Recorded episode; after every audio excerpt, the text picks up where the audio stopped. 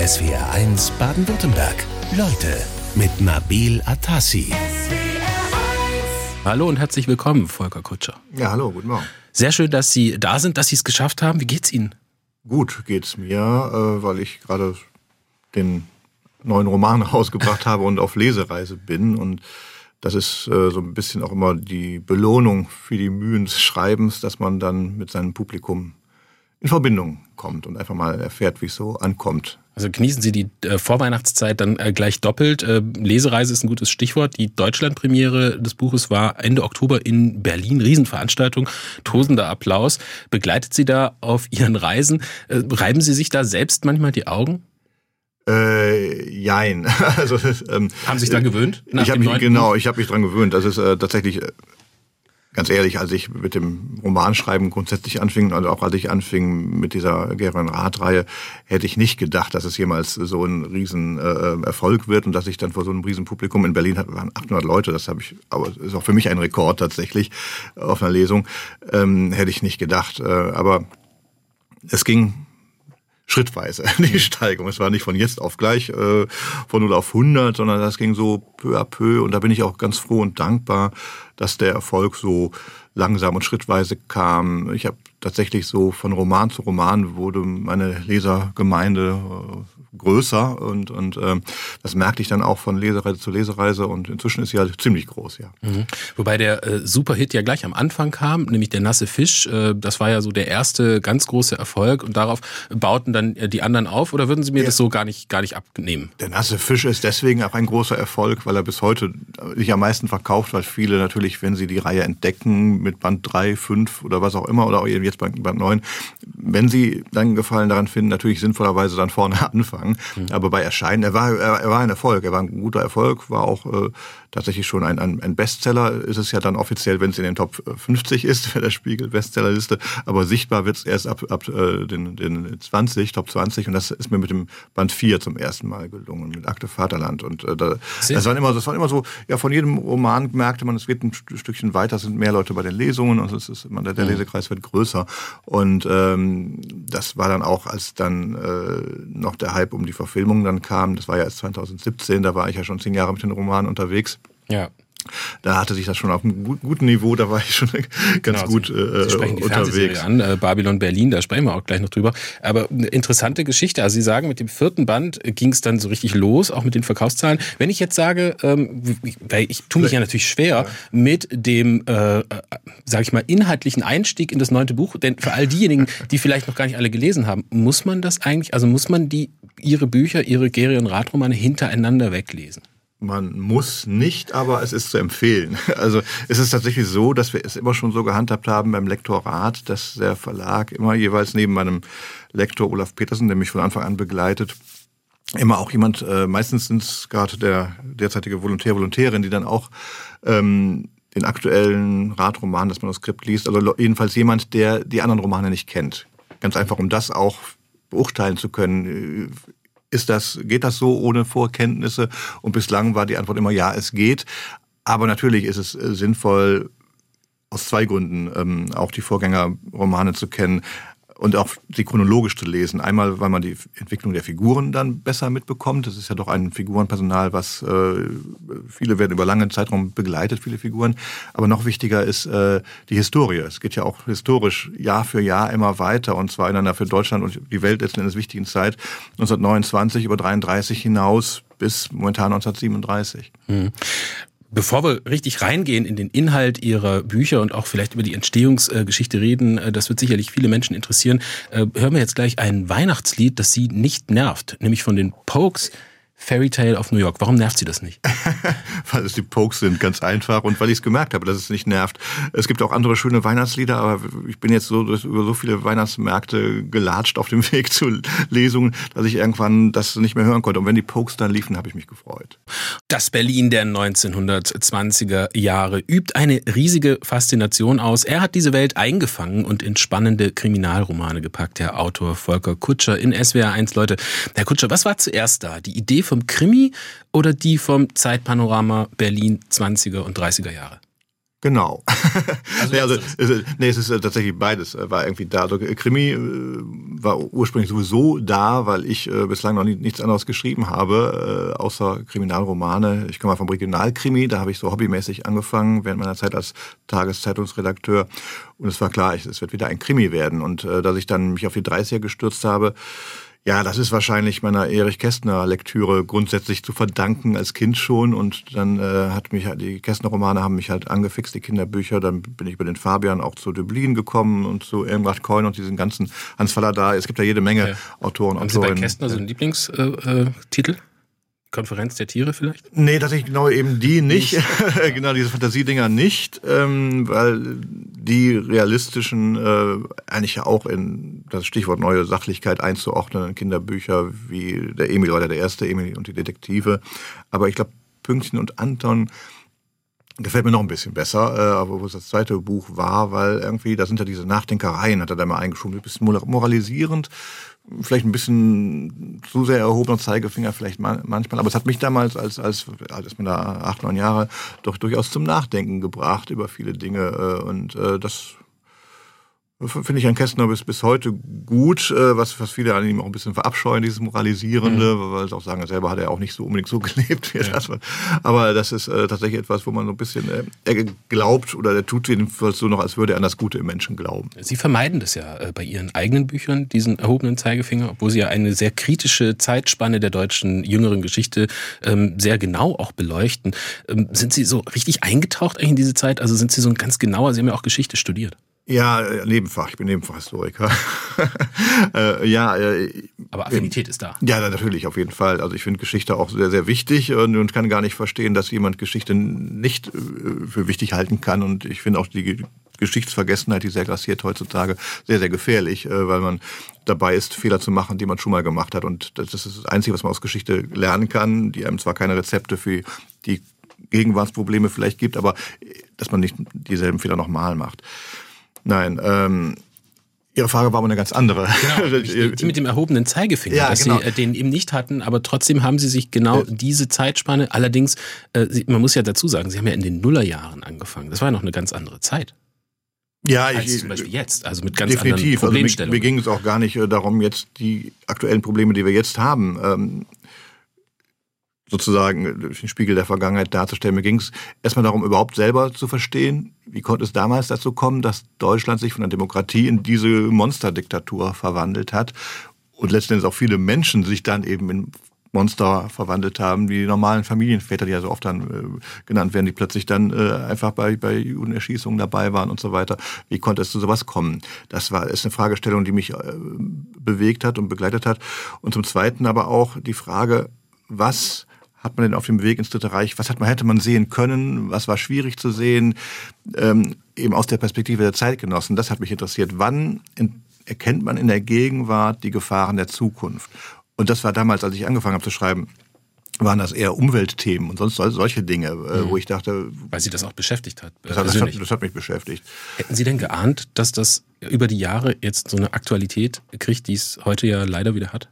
Nein, ganz und gar nicht. Also ich gehöre ja der glücklichen Generation an. Äh, Nachkriegsgeneration, also richtig, richtig Nachkrieg, meine Eltern waren ja auch schon fast Nachkrieg, also, äh, also Boomer, nennen wir es beim Namen, ich bin ein Boomer mhm. und ähm, da bin ich äh, in dem Glauben und der festen Überzeugung aufgewachsen, dass jetzt die Demokratie eine sichere, gefestigte Sache ist in Deutschland nach den nach dem ganzen Blutzoll, den ja nicht nur in Deutschland, sondern vor allen Dingen die Welt hat, zahlen müssen, um äh, das deutsche Volk mal so ein bisschen in Richtung Demokratie zu erziehen, äh, habe ich gedacht, das ist natürlich verbesserungsfähig, es ist natürlich auch heute noch unsere Demokratie, aber dass sie grundsätzlich in Gefahr geraten würde, war völlig außerhalb meiner Vorstellung. Und das sieht man heute aber, dass das so genau so ist. Auch seine Bücher, die Gerion Rath Kriminalromane, waren Mitschuld an einem wahren Berlin-Hype der 1920er Jahre. Der Autor Volker Kutscher in SWR 1 Leute. Als sie mit der Nasse Fisch rauskommt, 2007, ja, da ging es richtig los. Äh, so langsam Richtung 100-jähriges Jubiläum, Erster Weltkrieg, so 2007, 2008. Ähm, Ende Erster Weltkrieg war das damals. Und dann ging das los, dieser, dieses Interesse an der Weimarer Republik. Und man könnte auch wirklich sagen, so ein richtiger Hype. Da ging es dann, die Kultur wurde plötzlich beleuchtet beleuchtet, die Musik. Hat sie das damals auch äh, beschwingt, als es dann richtig losging? Es hat mich vor allen Dingen überrascht, natürlich auch gefreut, weil das war ja mein Thema. Aber ich weiß noch, als ich äh, damals ähm, mit dem Manuskript des Nassen Fischs äh, auf Reisen ging, ich hatte immerhin einen, einen Agenten, habe ich gefunden, der auch von dem Projekt äh, begeistert war, aber es hat dann lange gedauert, anderthalb Jahre, bis ein Verlag sich interessiert. Ja, Sie hatten erstmal Schwierigkeiten. Ja, Dieses ja, Buch kann man heute kaum noch äh, nachvollziehen. Ja, ja, ja. So, so, war, so, so war es, aber es wollte keiner haben. Woran lag Genau, das weiß ich nicht. Diese Absagen sind immer so formuliert, dass man das nicht so ganz genau sagen kann. Passt halt nicht in unser Programm und so weiter und so weiter. Ich habe so ein paar Vermutungen, dass es eventuell daran gelegen haben mag, dass ich ja von der Weimarer Zeit in die Nazizeit hineinschreiben wollte. Das hatte ich damals schon angekündigt, dass es als Projekt äh, geplant ist und nicht nur ein einziger Roman ist.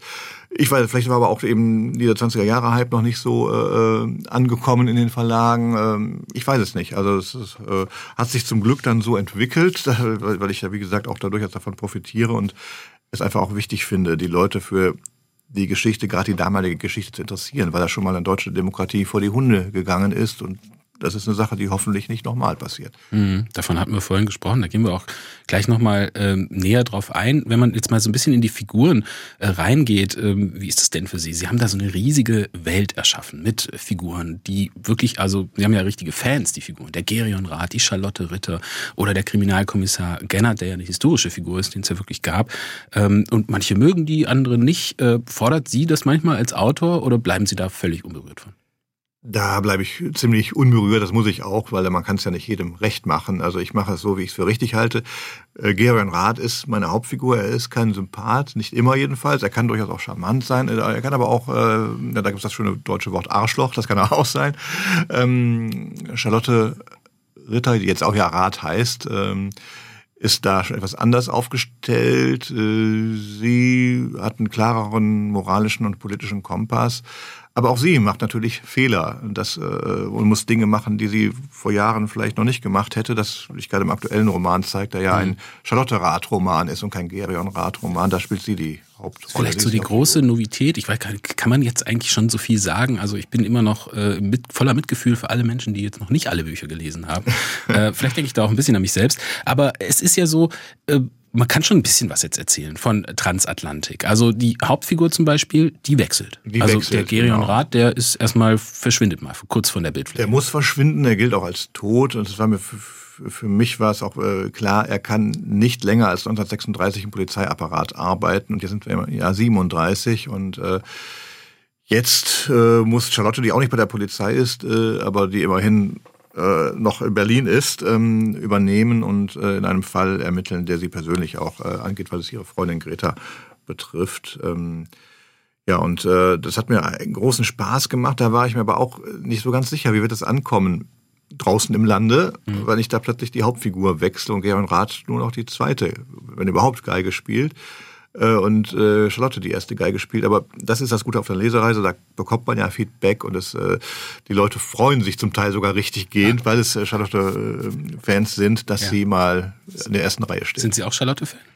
Ja, definitiv. Also ich meine, ich mag als als Romanfigur mag ich Gerion äh, auch vielleicht sogar ein bisschen lieber, weil er so ein bisschen äh, ähm, ja, korrupter und, und, und so weiter ist. Ähm, aber im richtigen Leben würde ich mich natürlich viel lieber mit Charlotte treffen als mit Gerion.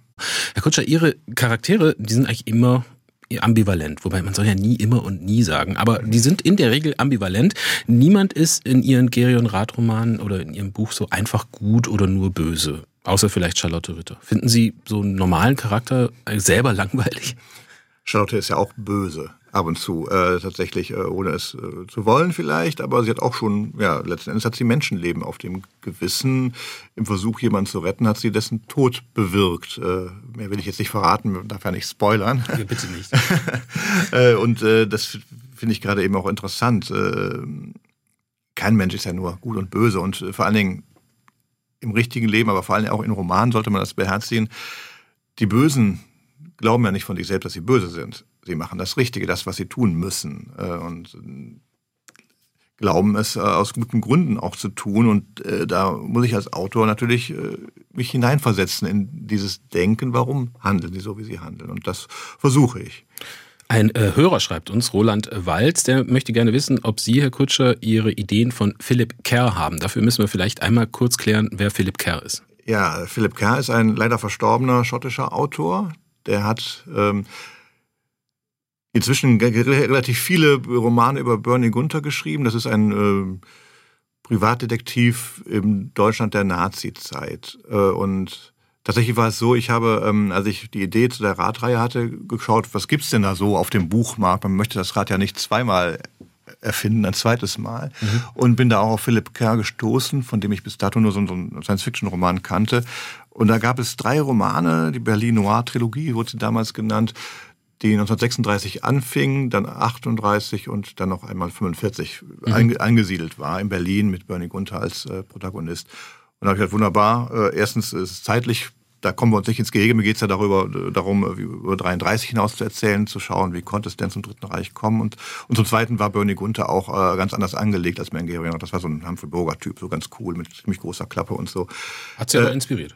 Hat mich, ja, eigentlich nicht, eher als, Gegen, als Gegenpol. Also ich habe Philipp Kerr einige Male getroffen und, und wir haben uns auch ein paar Mal unterhalten. unterhalten. wir haben sehr unterschiedliche Figuren. Aber witzigerweise hat er dann plötzlich irgendwann weitergemacht und äh, in der Nachkriegszeit dann Geschichten erzählt und dann immer Rückblenden gehabt die so weit zurückgingen, dass irgendwann Bernie Gunther auch bei der Polizei arbeitet und auch auf Ernst Gennert getroffen ist, wo ich dachte, jetzt könnte er irgendwann auch Gerion Rat treffen. Also da ist ja die Schnittmenge. Ja. Sie haben als Lokalredakteur bei der Tageszeitung im Rheinland angefangen.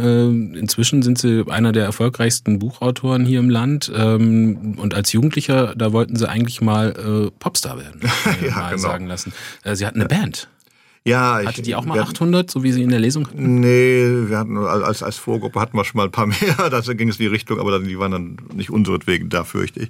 Nein, also das, diese, diesen Traum habe ich in den 20er Jahren dann äh, aufgegeben. Wir hatten bis vor einigen, einiger Zeit noch eine, eine Rentnerband mit ein paar Jungs, äh, mit denen ich früher auch zusammen Musik gemacht habe, aber unser Drama ist leider vor zwei was, Jahren gestorben. Oh, das tut mir leid. Ich Wen bin, spielen Sie denn? Eigentlich bin ich, bin ich Tasten, aber da habe ich Bass gespielt. Also, also sind Sie und das ist, äh, Multi-Instrumentalist? Ja, Bass, Gitarre und Piano spiele ich. Also mhm. sonst, äh, ähm, das äh, ist aber auch nicht kein, kein Hexenwerk. Mhm. Genau, aber jetzt eben Musik ist jetzt durch. Also wenn was ich noch mache ist, ähm, während des Schreibens, ich habe äh, immer ein, ein, Klavier in der Nähe, dass ich äh, ein bisschen Klavier spielen kann, wenn ich ein bisschen den Kopf freipusten will. Und da werden glaube ich, beim äh, Klavierspielen andere Synapsen äh, gefordert als beim Schreiben und das ist immer ganz gut, da so ein bisschen gegen. Hat, hat Musik bei den Radromanen auch eine Rolle gespielt, also so beim Entstehungsprozess? Ähm, nicht wirklich. Also was ich gerne mache, das habe ich von meinem allerersten Roman gemacht, ähm, als Motto-Zitat etwas voranstellen, das nicht aus der damaligen Zeit ist. Und beim Nassen Fisch war das Neben dem Rathenau-Zitat, Spree Athen ist tot, Spree Chicago wächst heran, war es, äh, die, waren es die Rolling Stones. Äh, you can't always get what you want, habe ich da zitiert. Mhm. Und das habe ich dann auch irgendwann mal Bob Dylan und, und die Sex Pistols, also möglichen äh, Musiker, aber auch Augustinus. Aber ähm, ja, ich glaube, Songtexte kommen, wenn man das mal durchschaut, durch meine Zitate, wahrscheinlich mit am häufigsten vor, sind irgendwelche Songtexte. SWR 1 Leute mit Volker Kutscher. Seine Gerion-Radromane haben weite Kreise gezogen. Unter anderem entstand daraus eine der erfolgreichsten Serien der letzten Zeit, Babylon Berlin. Haben Sie die eigentlich gesehen, Herr Kutscher? Natürlich. Ja. Auch also schon die neue Staffel? Die habe ich auch schon gesehen, weil ähm, das äh, ist doch immer so, dass mir, mir dann die Verantwortlichen von X-Filme immer äh, vorab schon eine äh, Projektion äh, zukommen lassen sozusagen. Und bei den Premieren war ich bislang auch immer dabei, dann im Kino. Und dann habe ich es also vor der Ausstellung immer auch dann schon gesehen. Jeweils, also das ja. Privileg, das, das haben Privileg Sie genossen. Ich, ja. ähm, kam ja erst zehn Jahre nach dem Nassen Fisch, also nach Ihrem Buchdebüt, kam da erst äh, die Serie raus, Babylon Berlin. Gibt's da für Sie so eine Zeit davor und eine Zeit danach? Nein, eigentlich nicht. Äh, weil natürlich hat das einen riesen Hype ausgelöst, diese Serie, weil sie auch plötzlich so ein, ein Riesenprojekt war. So, so teuer und so opulent und auch in, in, ganz viele Länder verkauft und so weiter. Also international wirklich mhm. auch äh, dann für Aufmerksamkeit gesorgt hat. Aber ich war da mit meinen Büchern auch schon so erfolgreich, dass es äh, natürlich noch einen kleinen Schub gegeben hat, aber das war auch äh, noch ein bisschen mehr. Und ähm, ja, diesen Hype, ich kennt man ja, Film und Fernsehen bekommt immer entsprechende Aufmerksamkeit. Ich ähm, finde es immer so ein bisschen schade, dass andere ähm, Adaptionen dann so ein bisschen unter den Tisch fallen. Über die Zum Beispiel die Graphic Novel von Arne Jisch. Die genau, die, die, die, ganz toll ist. Die, die ich sehr toll finde, ja. genau, und wo es hoffentlich bald auch eine Fortsetzung gibt. Da, der Stumme Tod wird hoffentlich bald auch da entsprechend adaptiert. Da gibt es auf jeden Fall schon Vorarbeiten. Und äh, es gibt äh, tolle Hörspiele. Es gibt ähm, zwei Dramatisierungen und so weiter. Es gibt eben auch inzwischen auch ein Spiel, ein Escape-Spiel. Es gibt viele andere Also, lustige. okay, also Sie sagen zu viel Fokus Dinge auf die und, Serie? Äh, alle reden über die Serie. Ja, Ja. aber wie gehen Sie denn damit um? Also ich meine, Sie haben diese Figuren erschaffen, jetzt hat die Serie da ein anderes Drehbuch äh, vorgelegt, da werden die Figuren ja teilweise wirklich anders dargestellt. Äh, jeder hat so seinen Gerion-Rat oder seine Charlotte Ritter und jetzt sieht man diese Serie und da werden diese Bilder so ein bisschen zerstört im Kopf. Äh, hat Sie das persönlich gestört oder sind Sie da genauso, haben Sie da genauso einen Abstand von wie von der Rezeption Ihrer Figuren im Buch? Ich bin da, glaube ich, durchaus, ich, ich finde es vielleicht sogar ganz gut, dass es so ist, weil äh, die, die Ängste, dass plötzlich diese, diese Filmwelt meine eigene Fantasiewelt zerstören könnte, war schon da. Das ist aber überhaupt nicht passiert. Das sind für mich zwei verschiedene Welten, definitiv. Und äh, ich glaube und könnte mir vorstellen, dass es auch bei denjenigen, die die Romane gelesen haben und die TV-Serie sehen, ähnlich, man kann das wirklich voneinander trennen. Man kann beides wirklich auch lesen oder anschauen, ohne dass irgendwie gespoilert wird, mit irgendwie, dass allzu viel verraten wird, weil sich handlungstechnisch die Serie schon sehr, sehr weit von den Romanen entfernt. Manchmal auch von, den, von der Figurenzeichnung und so. Also das muss, muss man, sollte man wahrscheinlich auch einfach unabhängig voneinander betrachten und dann kann man damit ganz gut leben. Ja, die, die, die Charlotte heißt ja zum Beispiel nicht Charlie wie in den Büchern, sondern Lotte. Äh, Hat, da, haben sich viele schon mal dran gestört. Und dann äh, haben viele auch ähm, mit, den, mit der Besetzung, also der Volker Bruch als Gerionrat, äh, da, da hatten viele vielleicht was anderes im Kopf oder Lisa Fries als, als die Charlotte Ritter. Vor allem da waren viele ganz überrascht, weil Charlotte Ritter ja im Buch eher eine ganz ähm, elegante Figur Äh, darstellt ja. und die von der Liv ganz anders dargestellt wird. Ja, nicht ganz anders. Also ich bin- sehr glücklich mit der Besetzung Liv Lisa Fries, muss ich nochmal betonen, weil sie das sehr gut hinkriegt, was sowohl die Romanfigur wie auch die TV-Serienfigur angeht. Ähm, dieses zu einen sehr zerbrechlich zu sein und dann auch tough. Diese, diese, das kriegt sie sehr, sehr gut hin. Das ist, äh, hat sie mit meiner Charlotte auch gemeinsam. Denn die, die, die Rolle ist vom Drehbuch her anders angelegt. Sie kommt eben aus proletarischen Verhältnissen. Meine Charlotte kommt aus kleinbürgerlichen Verhältnissen. Sie ist Tochter eines Gefängniswärters. Ähm, und äh, ja, die Charlotte Ritter in der TV-Serie kommt aus wirklich aus dem Lumpenproletariat, hätte ich fast gesagt. Richtig, das wird, da wird richtiges Elend gezeigt. Und das war auch der Grund für die Fernsehmacher, das so anzugehen. Sie wollten dieses Milieu des Proletariats an der Hauptfigur binden. Bei mir in den Romanen es, wird das ab und zu mal aufgesucht, aber ich habe tatsächlich keine Hauptfigur, die aus proletarischen Verhältnissen kommt. Dann eher dann gleich schon Straßenkinder, dann oder das richtige Elend, aber und das ist natürlich auch ein interessant, interessantes äh, Milieu, weil äh, das macht man sich heute gar nicht bewusst, dass selbst Menschen, die Arbeit hatten damals, äh, in wirklich katastrophalen Verhältnissen lebten. Wir sind in SWR 1 Leute mit dem Romanautor Volker Kutscher. Und wir haben vorhin Musik gehört aus der Serie Babylon Berlin. Äh, Basis für diese Serie sind Ihre Bücher, Herr Kutscher. Und äh, das Lied von Severia und dem Mokka FT Orchestra, da wollten Sie gerne noch was zu sagen. Ja, das hat mir, ich habe ja eben gesagt, das hat mich sehr geflasht, als ich das dann live, war natürlich nicht live, aber äh, mit der ganzen Performance gesehen habe. Und ich habe, wow, sehr mutig, so einen Song, der eigentlich nicht in die Zeit passt, aber doch wieder mit den Instrumenten, die dann damals gespielt wurden. Und ich habe damals gesagt, das, äh, das klingt, äh, als ich gefragt wurde, was hältst du davon? Das, das klingt äh, wie Rammstein als Salonorchester und das war als, äh, als Kompliment gemeint. Ja, also für Sie durchaus vorstellbar, äh, dass auch Rammstein vielleicht diesen äh, Song äh, gemacht hätten für die Serie. Äh, Ja, meinetwegen gern. ich bin, ich bin Rammstein-Fan, von daher hätte ich das, äh, wäre auch eine gute Covernummer für Rammstein. Und Asche zu Staub, definitiv, würde ich gerne hören, von Till Lindemann gesungen. Sie sind ja, ähm, weil Sie gerade sagten, das ist eigentlich kein Song, der so historisch äh, korrekt ist, in Ihren Romanen immer sehr historisch äh, korrekt äh, vorgegangen, richtig eingetaucht in die Zeit.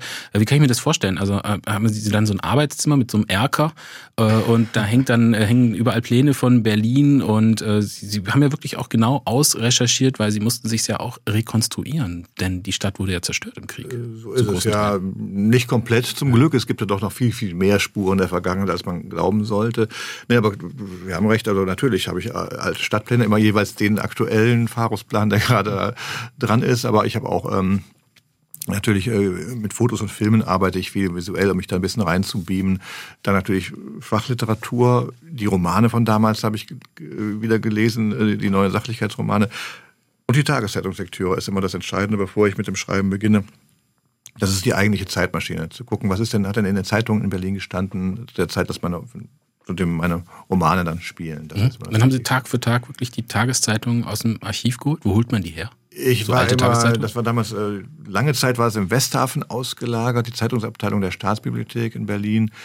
Und ist jetzt wieder zurückgekehrt unter den Linden. Und das sind inzwischen leider Gottes bekomme ich keine Zeitungsbände mehr. Da gibt's nur noch die Mikrofilme. Das ist ein bisschen äh, müdend, aber dann, dann, dann spule ich das durch und äh, schau einfach mal, was wie wird über die große Politik berichtet. Was ist überhaupt große Politik? Was macht die Schlagzeilen damals? Das ist auch mal was, was ganz anderes, als was wir im Rückblick für wichtig erachten aber auch bis hin zu Kreuzworträtseln und, und, und Anzeigen, wie die Preissituation, mit was, mit, wie teuer war ein Anzug, ein Hut, ein Pfund Butter oder ein Auto, findet man ja alles da und das ist interessant. So eine gewisse Akribie, ist das für Sie auch wirklich was, wo Sie sagen, das muss in meinen Büchern auch drin sein? Äh, da darf es keine Ungenauigkeiten geben. Sind Sie so ein akribischer Typ? Jein, also es macht mir großen Spaß, diese Recherche. Deswegen äh, und äh, so tief einzutauchen in die Zeit, in die Welt, wie es irgend möglich ist.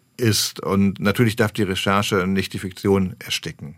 Das ist ganz wichtig. Äh, und deswegen ähm, hat die Fiktion und die, meine Figur, meine fiktiven Figuren haben immer, immer Vorrang letzten Endes. Und die Geschichte, der Plot, auch der fiktive. Wenn dann irgendwas nicht reinpasst, was ich historisch gerne äh, erzählen wollte, dann muss es leider dann wegfallen, wird das geschlabbert. Wie darf ich denn das verstehen? Also wenn Sie äh, in die 30er Jahre dann abtauchen, jetzt sind Sie ja schon in den 30er Jahren mit Ihren äh, Bänden, äh, sind Sie dann in der Zeit verhaftet? Kommen Sie überhaupt zurück in die Jetztzeit dann?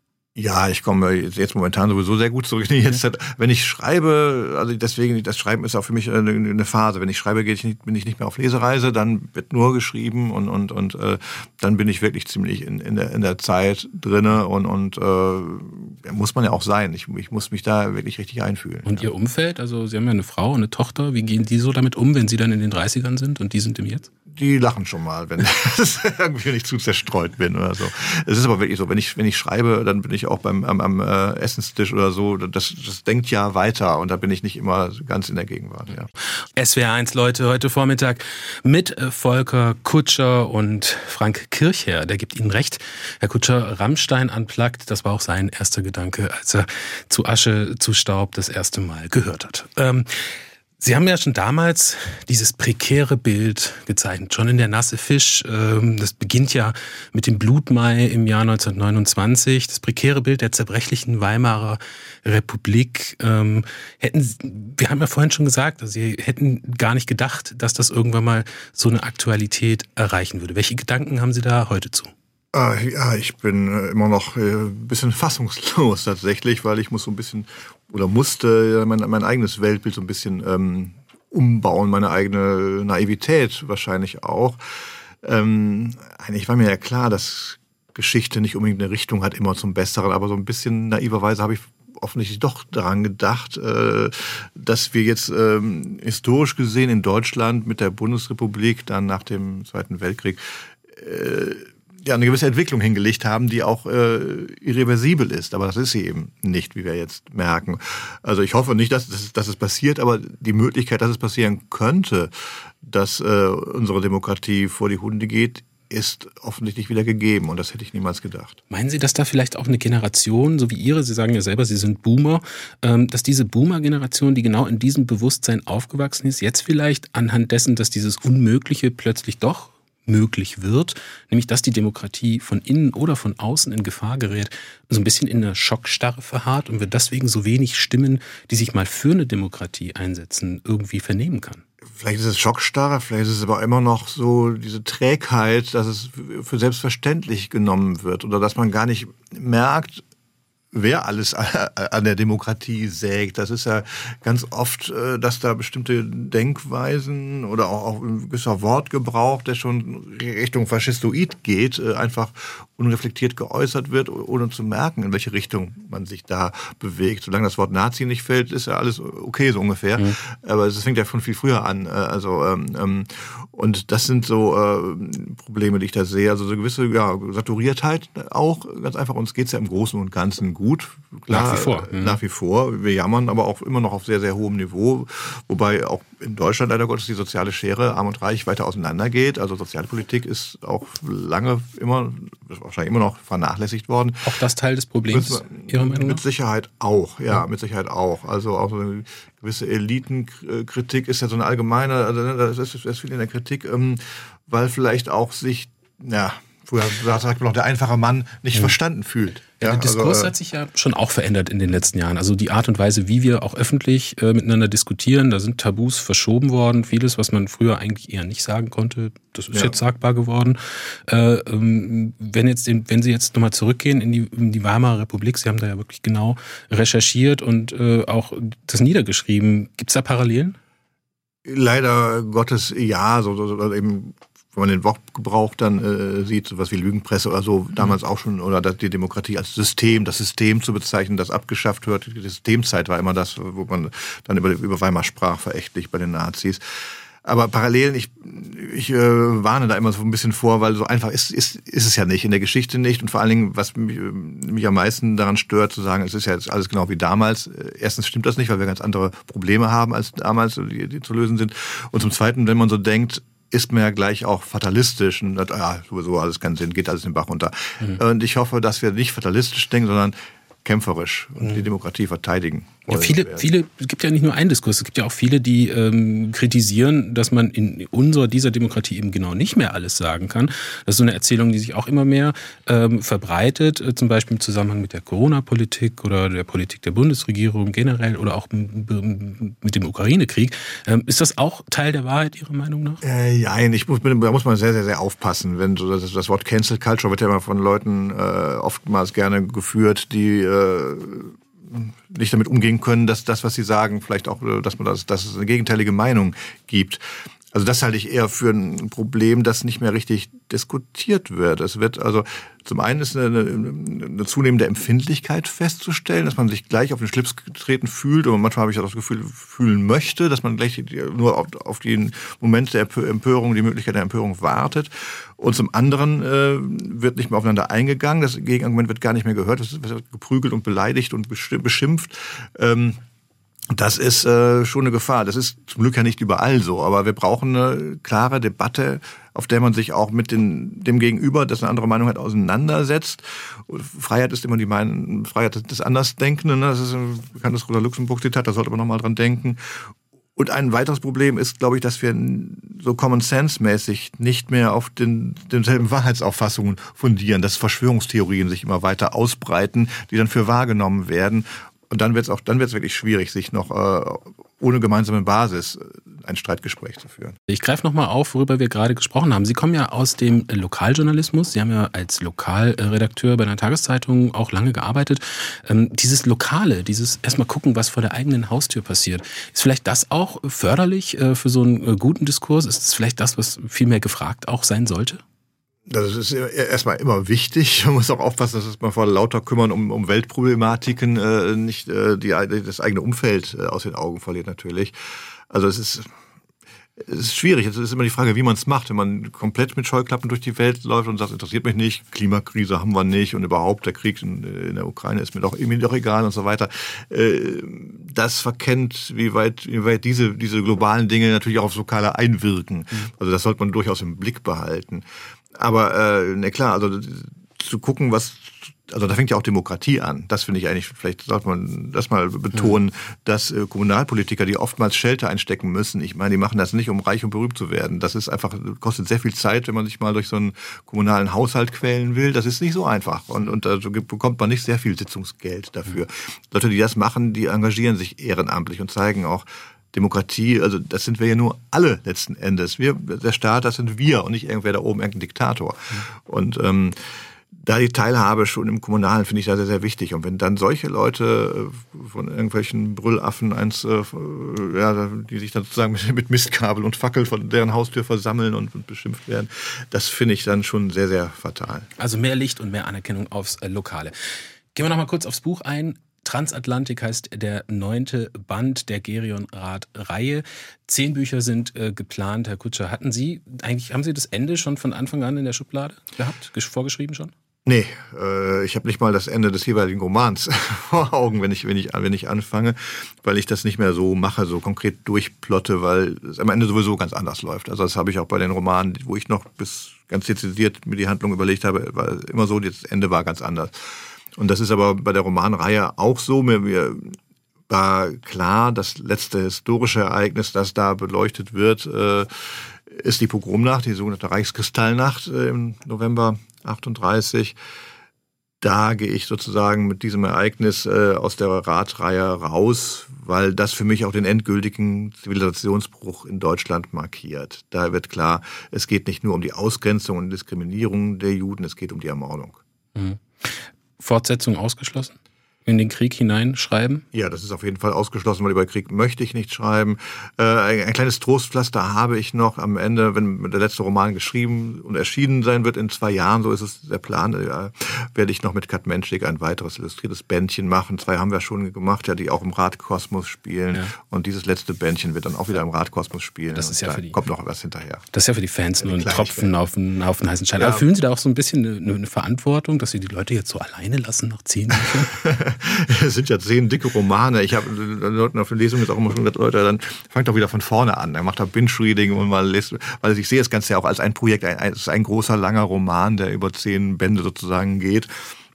Und dann gibt es eben noch ein bisschen die, die Erzählung und Kurzgeschichten und das alles bildet einen, einen, einen großen Kosmos und da hat mhm. man genug zu tun und es muss aber irgendwann auch mal abgeschlossen sein. Das aber da endet auch für Sie eine Ära, oder, Herr Kutscher? Ja, vielleicht auch zum Glück, weil bislang war es ja immer so, wenn ich irgendwie Ideen für andere Dinge hatte, habe ich das auf die lange Bank geschoben, in einen kleinen Ordner auf meinem Computer abgelegt und erstmal wird Geron Rat zu Ende gemacht. Das denke ich ja so als pflichtbewusster Rheinpreuße. Ja. Und ähm, ich freue mich auch darauf, irgendwann zu sagen, ich habe es jetzt auch wirklich abgeschlossen, Geron Rat in ja, vier Jahren ungefähr wird das dann vielleicht so der Fall sein. Und dann werde ich diesen Ordner mal aufmachen und gucken, was sich da so angesammelt hat an Ideen. Und dann picke ich mir die Idee raus, auf die ich dann am meisten Lust habe und die wird dann umgesetzt. Und das kann alles Mögliche sein. Wir sind gespannt aufs Ende und auch auf alles, was danach kommt. Volker Kutscher in SWR1, Leute. Vielen Dank, dass Sie da waren. Ja, ich danke Ihnen. SWR1 Baden-Württemberg. Leute, wir nehmen uns die Zeit.